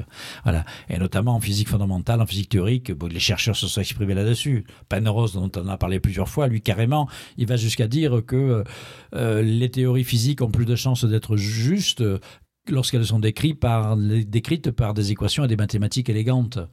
Euh, donc c'est une sorte de pari extraordinaire sur une esthétique euh, voilà, de, la physique elle-même. Il faut que voilà, la, façon d'exprimer cette esthétique par les formules mathématiques soit d'une certaine façon euh, élégante pour que ça marche. bon, c'est un pari extraordinaire qui pour l'instant marche pas si mal, donc c'est quand même assez troublant et c'est une question un peu de nature philosophique, la, je pense. Cette efficacité des mathématiques. exactement, c'est exactement cela. Euh, on, va passer aux questions des éditeurs. Du coup, on a eu beaucoup de, beaucoup de questions sur, euh, sur euh, plein de sujets. Bon, d'abord, on a vu à plusieurs reprises qu'il y a quand même pas mal de preuves d'existence des trous noirs. Et alors, pourtant, on a entendu récemment bah, Stephen Hawking qui a remis en cause l'existence des trous noirs, ou même Laura Merinci Houghton qui, est une chercheuse en physique théorique de Californie du du nord de Chapel Hill. Ça, c'est Alan, euh, notre cher ami suisse, qui, euh, qui a créé le podcast qui, euh, qui dit ça, qui disait détenir la preuve que les trous noirs n'existent pas. Est-ce que vous pensez quelque chose de ces, de ces, de ces personnes qui, qui parfois, enfin, en particulier Hawking, qui, qui, ont un peu été à l'origine On peut pas idées. avoir un peu. dans un, dans, dans, un modèle scientifique, il n'y a pas de, consensus total. Hein. Il y a toujours des chercheurs qui remettent en cause le, paradigme, et c'est une très bonne chose. Voilà. Alors après, il faut après voir le degré de sérieux euh, de ces, euh, de ces remises en cause. Moi, j'ai tendance à penser que le statut expérimental des trous noirs euh, et le sens du théorique d'une part et le expérimental des trous noirs est devenu suffisamment solide pour qu'il n'y ait pas d'alternative viable et convaincante. Voilà. Par exemple, l'alternative proposée par euh, Laura Mercini, Houghton, etc., je ne peux pas l'expliquer à l'antenne, mais réellement, ça ne tient pas la route un seul instant. Enfin, quand on regarde un petit peu en détail les, choses. Bon, alors maintenant, évidemment, on prend un peu plus au sérieux Hawking, hein, compte tenu effectivement de son statut et toutes les, contributions extraordinaires qu'il a, qu'il a apportées. Alors aussi, il faut évidemment voir, faire la différence entre ce qu'il a dit et ce qu'il a voulu. Alors, entre trois choses, entre ce qu'il voulait dire, ce qu'il a dit réellement et la façon après dont c'est répercuté dans les médias. Voilà. Et donc, voilà. Donc, on se retrouve avec l'histoire, donc finalement, les trous noirs n'existent pas. Ça, c'est la façon dont c'est répercuté euh, dans les médias. Après, il y a le caractère spécial de Hawking que je connais bien. Hein, voilà. Euh, son côté un petit peu euh, aimé des aimer émettre effectivement euh, des, déclarations un petit peu fracassantes qui semblent un peu euh, euh, contradictoires, mais avec une, une bonne dose d'humour derrière. Non, c'est parce qu'effectivement, comme je l'ai dit tout au début, je ne sais pas si les auditeurs s'en souviendront, euh, il y a le problème de l'information, hein, le, grand, le, débat entre l'information euh, dans un trou noir, est-ce qu'elle est totalement récupérée ou pas lorsque le trou noir s'évapore, et, ainsi de suite. Voilà.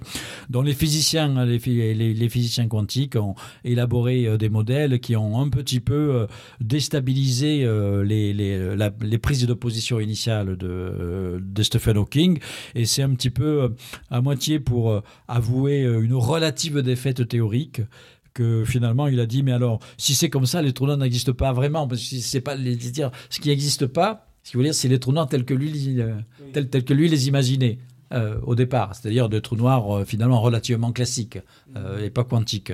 Je crois que ça va pas plus loin que cela, cette déclaration.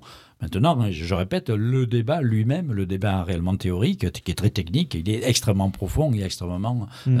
euh, extrêmement intéressant. Voilà.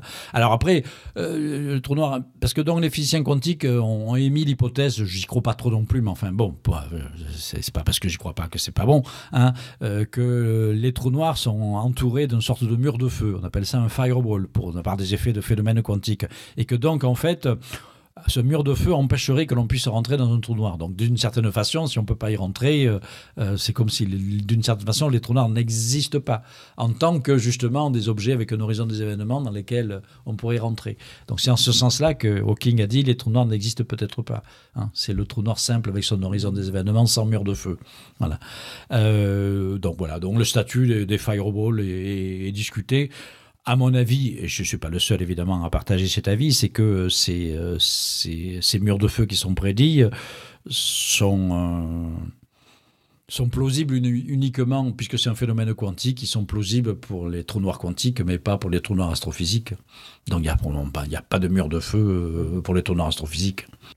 Bon, après, on a une question de, superoxyde. Alors, tous nos auditeurs ont des pseudos, bien sûr, qui, en parlant de la fin de l'univers, se demandaient si l'entropie diminuerait, du coup, avec ces histoires. Euh, bon, si l'univers, on le considère comme un univers unique, un système euh, isolé, l'entropie. Euh, l'entropie augmente, puisque c'est une perte d'information ces questions sont, sont compliquées à répondre. extrêmement compliquées à répondre comme ça. Euh, ok.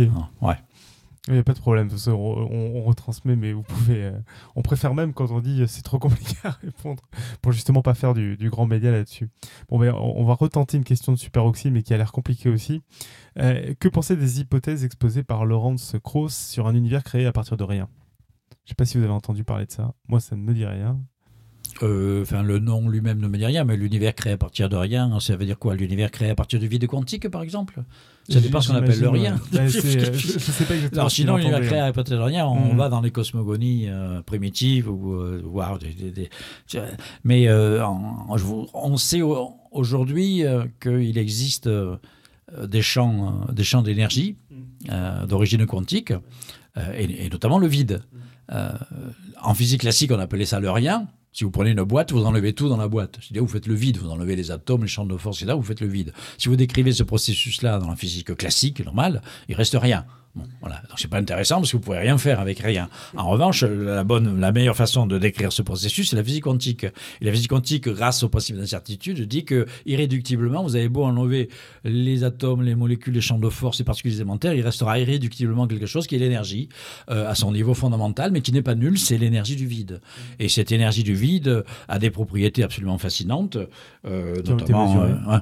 Mesurées. Comment Qui ont été mesurés en particulier Enfin, oui, alors elle a été réellement mise, c'est pas une, utopie purement le mathématique, précise ça, elle a mis en évidence au laboratoire, hein, étonnant bien que- entendu. Voilà. Et, euh, et donc elle possède, elle possède des propriétés euh, absolument fascinantes, potentiellement génératrices, euh, une fluctuation d'énergie euh, potentiellement génératrice euh, de matière. Et voir quand on fait l'hypothèse que le Big Bang lui-même, on va plutôt le remplacer par un état, par un état quantique, on, imagine un état initial euh, dominé par l'énergie du vide. Et on se dit que le- une fluctuation de l'énergie du vide peut engendrer carrément euh, une matière espace-temps, c'est-à-dire un univers. Voilà. Donc c'est en ce sens-là, donc il y a des- réellement des théories euh, de cosmologie quantique qui disent que notre univers s'est formé à partir de l'énergie du vide. Alors si c'est ça le, le rien, moi je veux bien. hein. En fait, euh, le rien défini comme ça, c'est plutôt euh, potentiellement le tout. D'accord. Une question beaucoup plus simple de Mout, mais c'est vrai qu'on l'a pas précisé. Euh, Quand on parle de trou noir, est-ce que ça désigne la singularité, le point ou le volume contenu dans Ah, l'horizon. très important comme question. Voilà. Euh, pendant très longtemps, il y, a eu, il, y a, il y a la confusion entre le trou noir et la singularité.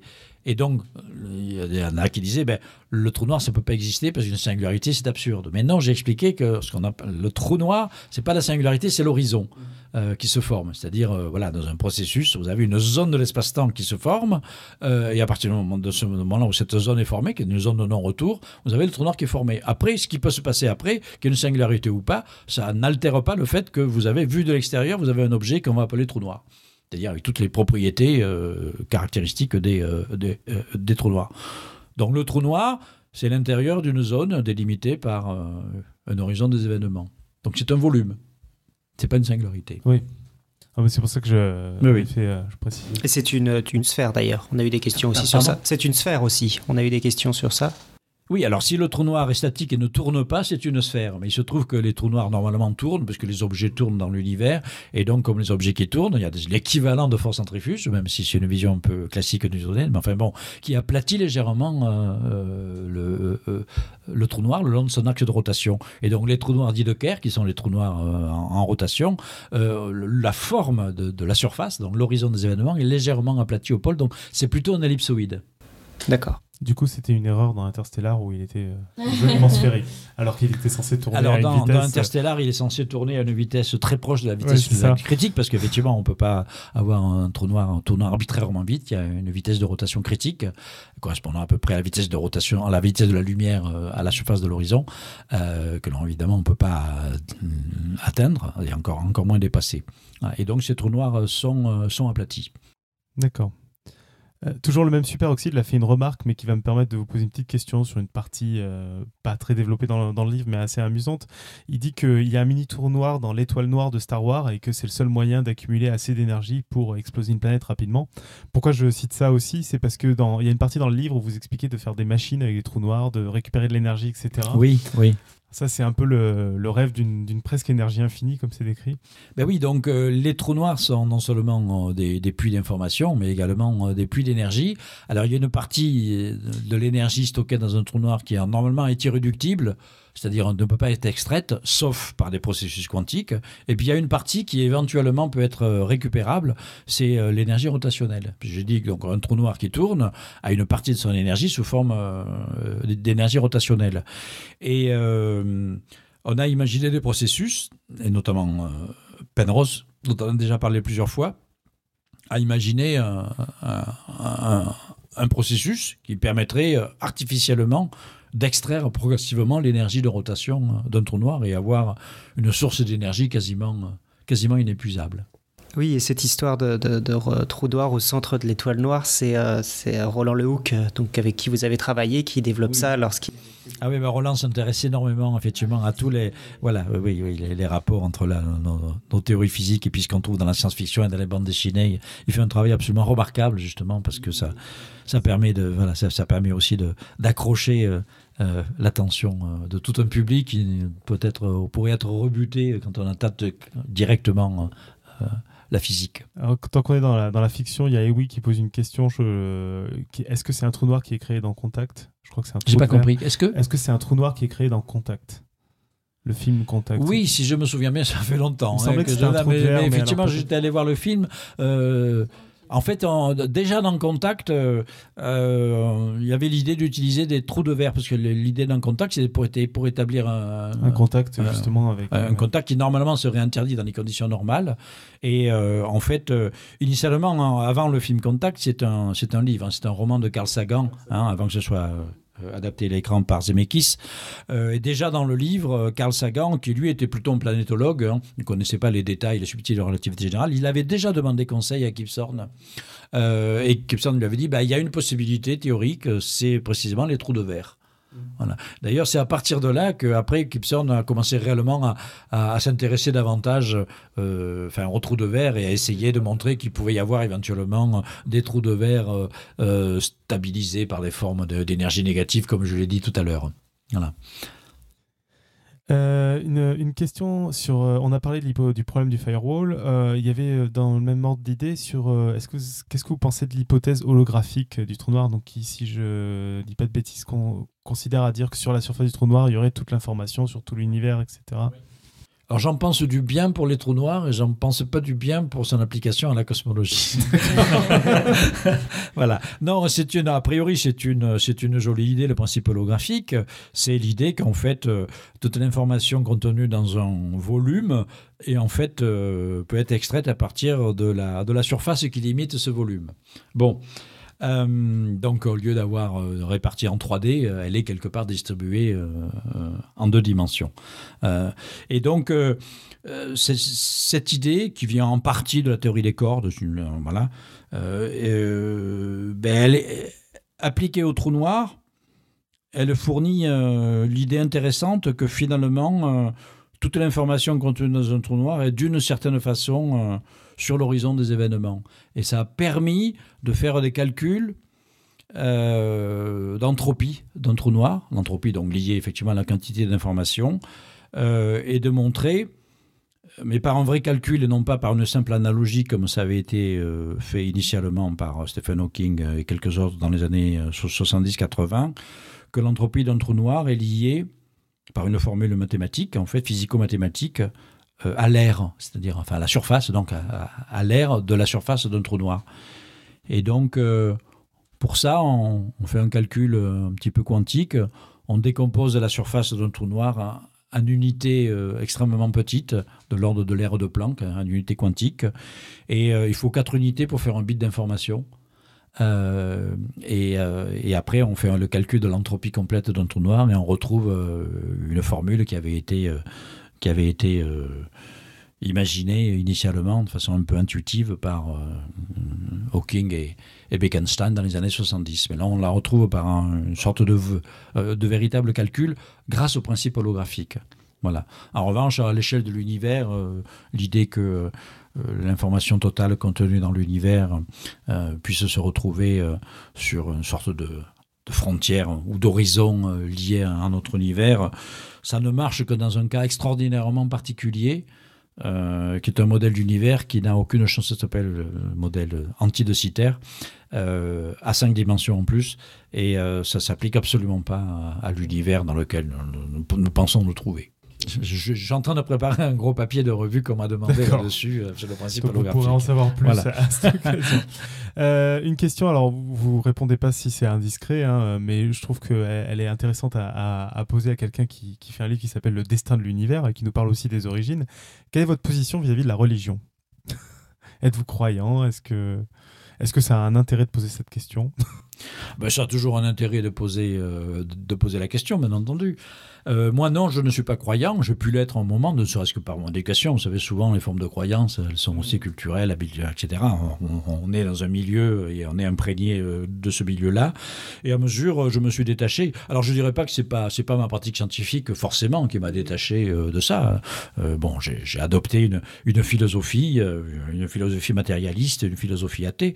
Mais je, je, conçois absolument que l'on puisse avoir d'autres approches et d'autres. voilà. Mais j'aime pas trop en revanche euh, que l'on mélange, comme le font certains. Euh, voilà. Vous voulez écrire un bouquin, un bouquin de physique et vous mettez Dieu dans le titre, vous êtes sûr de vendre dix fois plus d'exemplaires ou 100 fois plus d'exemplaires que, que, mon, destin de l'univers. Euh, voilà, simplement parce que vous, vous semblez aborder cette, cette question-là. Voilà. Moi, j'ai la position, je pense que normalement, je veux dire, c'est pas la même fonction. Ça n'a pas du tout la même fonction. la science et la, et la religion. La religion, c'est un acte de foi. La science, ce n'est pas un acte de foi. C'est une construction, une remise en cause permanente. Donc il n'y a pas de dogme, euh, il y a des consensus qui évoluent euh, au cours de l'histoire et il faut être prêt à abandonner euh, la, croyance, entre guillemets, en un modèle scientifique, même si on a travaillé 30 ans dessus, dès lors qu'il y a une expérience qui va l'invalider. il faut l'abandonner. C'est pas du tout le, le, le cas, c'est pas comme ça que fonctionne la religion. Donc il vaut mieux séparer les choses. Et dans l'histoire, voilà, je pense que les positions les plus pertinentes sont, sont celles de, de, de personnes qui ont su réellement bien séparer les choses, comme ce fut le cas sur, avec Georges Lemaître, sur lequel j'ai beaucoup écrit par ailleurs, hein, qui est carrément l'inventeur euh, réellement de la théorie du Big Bang moderne, et qui par ailleurs était, euh, était religieux, c'était un homme de religion, il était prêtre, mais il ne mélangeait absolument pas les choses. Alors qu'au contraire, d'autres euh, veulent absolument soit euh, étayer euh, leur croyance religieuse par la religion, ou soit à l'inverse, euh, à l'opposé, étayer leur croyance matérialiste par la science. Mais en fait, la science ne dit, je pense qu'elle ne dit rien. D'accord. On a une question de GPIF qui peut paraître amusante, mais qui, à mon avis, n'est pas anodine, parce que vous en parlez aussi un peu dans le livre. Si je veux faire un trou noir dans mon jardin, il me faut quoi? Si je veux faire, faire un trou noir dans mon jardin. Quand je dis qu'elle n'est pas anodine, c'est que vous parlez un peu de. On commence à essayer d'envisager. Alors, il faut mettre le, le, grand accélérateur de particules du CERN dans le jardin. Euh, un grand jardin, donc à 27 km de circonférence, pas mal de techniques et pas mal de moyens. Ça tombe bien d'être solitaire en Suisse. Et d'autre part, voilà. Donc il vaut mieux avoir un jardin près de la Suisse. Et euh, d'une part, et d'autre part, euh, il vaut mieux être dans un univers avec des dimensions supplémentaires parce qu'on s'aperçoit que même avec les énergies énormes euh, développées dans le, dans le, collisionneur du CERN, euh, dans les théories normales, relativité générale classique, etc., euh, on est incroyablement loin de développer des énergies suffisantes pour créer artificiellement des trous noirs. Je parle là évidemment de, de, de, micro-trous noirs, hein. je ne parle pas évidemment de trous noirs stellaires. Voilà. La seule possibilité théorique, ce serait de se trouver dans un modèle très spécial de la théorie des cordes, c'est-à-dire avec un certain nombre de dimensions supplémentaires de l'espace et en plus que la taille de ces dimensions supplémentaires soit ajustée de façon extraordinairement improbable. Euh, donc, euh, malheureusement, je dis malheureusement parce que ce serait quand même chouette de pouvoir créer artificiellement des trous noirs au labo, parce qu'on pourrait les étudier, du coup, euh, mais non. Donc, de l'état actuel de nos connaissances, a priori, on ne verra pas de trous noirs fabriqués artificiellement de notre vivant. Non. D'accord. Et on finit donc par une question de, Irène. donc, comment et depuis quand vous êtes intéressé à la physique? Est-ce que vous avez des parents scientifiques ou est-ce que c'est venu euh, non, pas, non, pas du tout. mes parents n'étaient pas du, tout des scientifiques euh, et, a priori, je me destinais pas non plus particulièrement à cela. Quand j'étais jeune, adolescent, etc., euh, je, m'intéressais, enfin, peut-être plus à la musique, à la littérature, à la peinture, à la poésie, et, ça. et simplement, bon, j'étais bon en maths, donc j'ai suivi une filière, scientifique tout naturellement. Et ce qui assez tardivement, j'avais pas le goût de la physique. Hein. Je le dis tout net, je n'avais pas le goût de la physique. Pas parce que la physique est chiante, mais parce qu'elle est enseignée de manière ennuyeuse. En général, en général. Bon, j'espère qu'il y a peut-être des profs de physique qui nous écoutent et qui vont pas être d'accord. Euh, S'ils sont pas d'accord, le fait qu'ils écoutent le podcast, ça veut dire que ce sont de bons professeurs de physique. Hein. Voilà. Mais moi, je me souviens, la physique était, nous, était, nous était enseignée de façon ennuyeuse. Je l'ai bien vu après, euh, quand j'ai mes enfants, je voyais également qu'ils m'apportaient leur devoir de physique. Je disais, mon pauvre, on se retrouve exactement dans la même situation que moi. Je, je détestais la physique. Donc, j'adorais les maths, en revanche. Et ce n'est que très tardivement, à l'issue d'une maîtrise de mathématiques, que grâce à des livres de vulgarisation et pas des cours de physique, je me suis aperçu de la magie que pouvait représenter. On avait un outil magique, les mathématiques, pour aborder après des grands problèmes euh, fondamentaux de, euh, de la physique. Donc, euh, donc voilà mon parcours. Hein. Euh, initialement, euh, je me destinais pas à devenir un chercheur scientifique. Je pensais peut-être à devenir musicien, écrivain ou je ne sais quoi. Et puis, puis j'ai découvert finalement qu'il y avait une forme de créativité extraordinaire qui également était, était permise par, par la recherche en physique fondamentale. On avait un bel outil, les mathématiques, et cet outil, on l'utilise après pour faire de la belle physique. Et euh, si on changeait un petit peu l'enseignement de la physique, si déjà on mettait un peu plus d'astrophysique euh, et ce genre de choses dans les cours de physique euh, au lycée, etc., je pense qu'il y aurait beaucoup plus de jeunes qui, voilà, qui s'orienteraient peut-être vers des, vers des carrières de la recherche scientifique. comme vous avez lancé sur, sur les, les, vulgarisations qui vous ont intéressé, peut-être un, ou deux livres qui vous ont particulièrement marqué, ou même récemment? Les livres de vulgarisation ben, D'abord, il y a le livre originel qui, moi, m'a converti au, métier.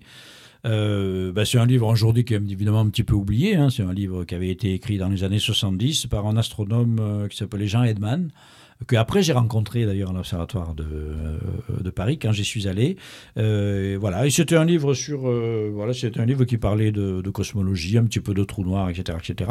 Voilà, de façon vulgarisée, mais quand même assez, assez solide, avec un petit peu des équations simples.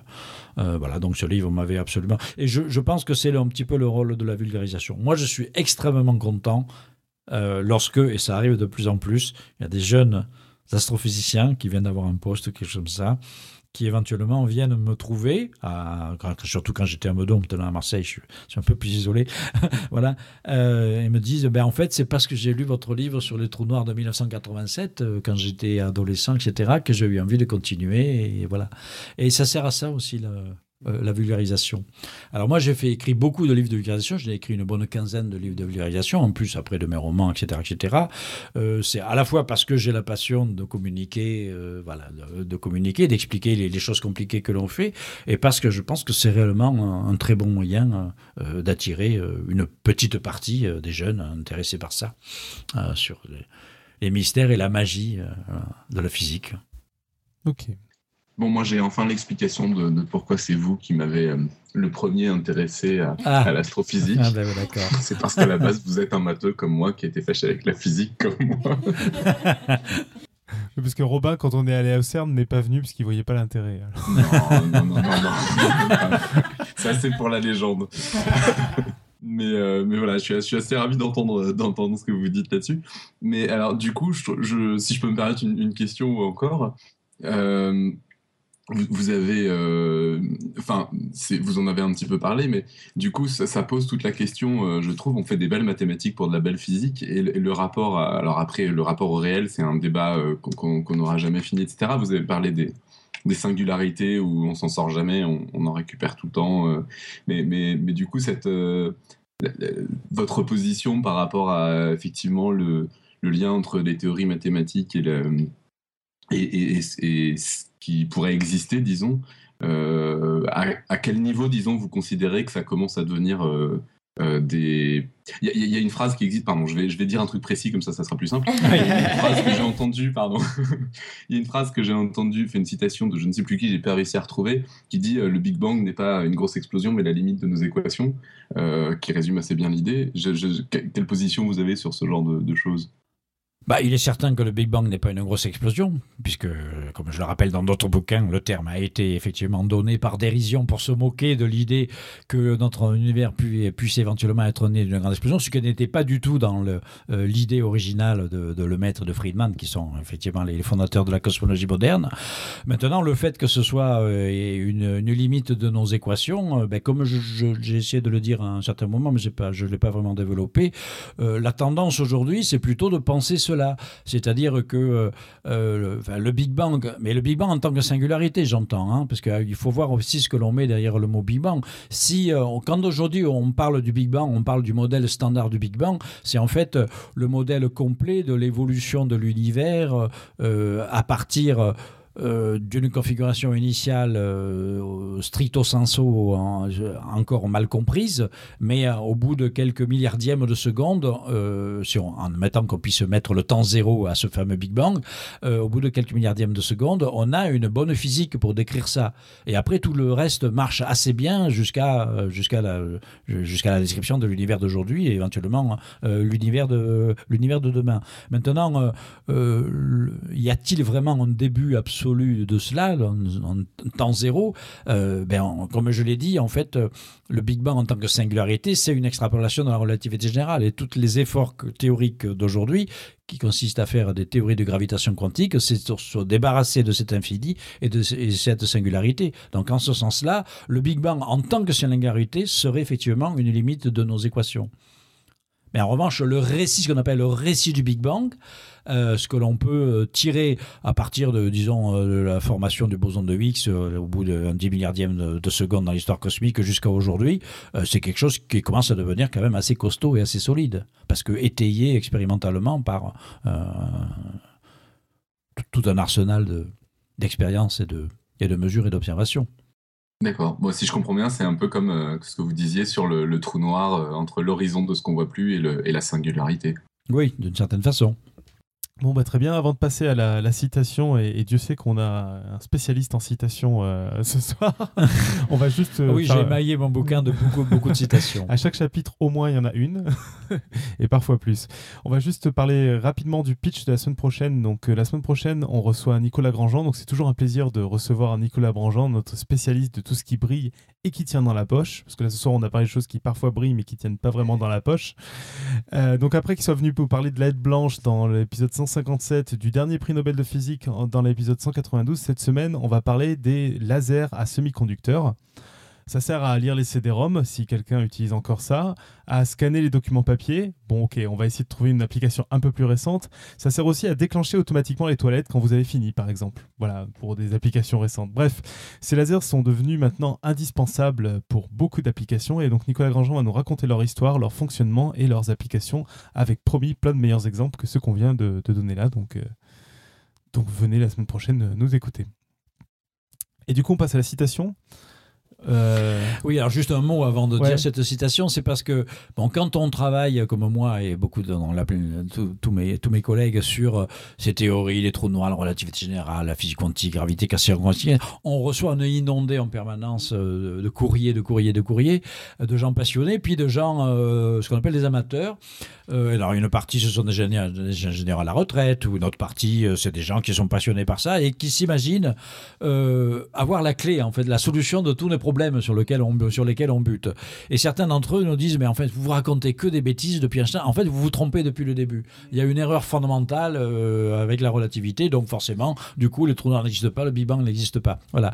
Euh, ce qui m'a fait mettre en fait un exergue de mon livre, cette citation de Topor euh, que, que, que j'adore, c'est l'histoire qui va suivre, et donc en fait, ce que j'ai, tout ce que j'ai raconté aujourd'hui à l'antenne, hein, l'histoire qui va suivre est véridique jusque dans ses moindres détails à moins qu'une affreuse erreur euh, ait tout forcé depuis le début. ça résume bien, euh, tout ça. Surtout que là, c'est vraiment le début où on ne sait pas dire. Euh, j'en ai relevé une autre dans, dans les livres, comme on n'était pas sûr qu'on aurait ramené une. Qui, qui, est un début de chapitre. Alors, je ne sais plus quel chapitre exactement. Un des derniers chapitres, c'est Qu'advient-il du trou lorsque le fromage est disparu? De, Bertolt Brecht. voilà, je trouve qu'elle était pas mal aussi sur, sur les trous noirs. Ok, ben, euh, donc on, va, on va s'arrêter là. Euh, merci beaucoup. Merci beaucoup. Merci à vous. On est, on est ravis. On a eu plein de réponses. Je, pense que le public était, était, ravi aussi. On a eu quelques dessins dans, dans la chatroom. On, on, va vous les montrer juste après. Donc de Pouyo et Inti. Merci beaucoup Pouyo qui a fait des gifs animés cette semaine. Et Randall Flag aussi. Enfin, donc euh, il y a eu beaucoup d'animations. Donc vous savez maintenant que l'univers aura probablement une fin dans quelques millions, voire milliards d'années. Mais bon, ça vous laisse quand même dit quelques temps un peu pour partager le podcast sur tous les réseaux, SoundCloud, Twitter, notre site internet podcastscience.fm. Donc on vous remercie encore d'être venu pour ce passionnant interview. Et donc on se retrouve la semaine prochaine avec Nicolas Grandjean pour parler de, de, scanner. Et d'ici là, que servir la science soit votre joie.